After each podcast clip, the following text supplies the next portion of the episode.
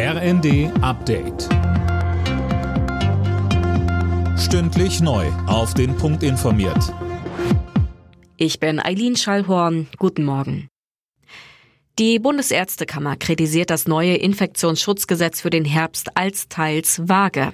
Ärztepräsident Reinhardt fordert in den Funke-Zeitungen bundeseinheitliche Maßnahmen im Fall einer drohenden Überlastung der medizinischen Infrastruktur durch die Corona-Pandemie.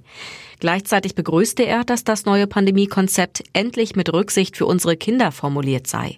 Schulschließungen soll es bei einer erneuten Herbst- oder Winterwelle demnach nicht mehr geben.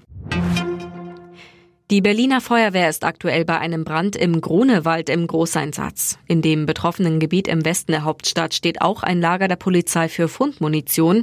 Es sind Explosionen zu hören. 100 Einsatzkräfte sind aktuell vor Ort. Bayerns Ministerpräsident Söder und CDU-Chef Merz besuchen am Vormittag das Atomkraftwerk ISA 2 bei Landshut. Es ist eines der drei verbliebenen deutschen AKW, das noch Strom produziert. Linda Bachmann, der Besuch erfolgt inmitten der Debatte über längere Laufzeiten für die Atomkraftwerke.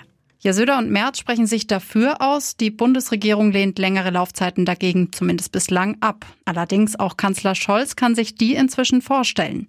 Die Grünen bleiben skeptisch. Ein vorübergehender Streckbetrieb bedeutet intensive Sicherheitsüberprüfungen, so die Grünen Fraktionschefin im Bundestag Hasselmann in einem Zeitungsinterview. Von Außenministerin Baerbock kam dagegen ein klares Nein. In der Nähe der isländischen Hauptstadt Reykjavik ist ein Vulkan ausgebrochen. Lava sprudelt aus einem Riss im Boden. Eine Aschewolke ist bisher aber nicht aufgestiegen.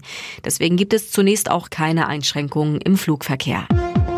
Alle Nachrichten auf rnd.de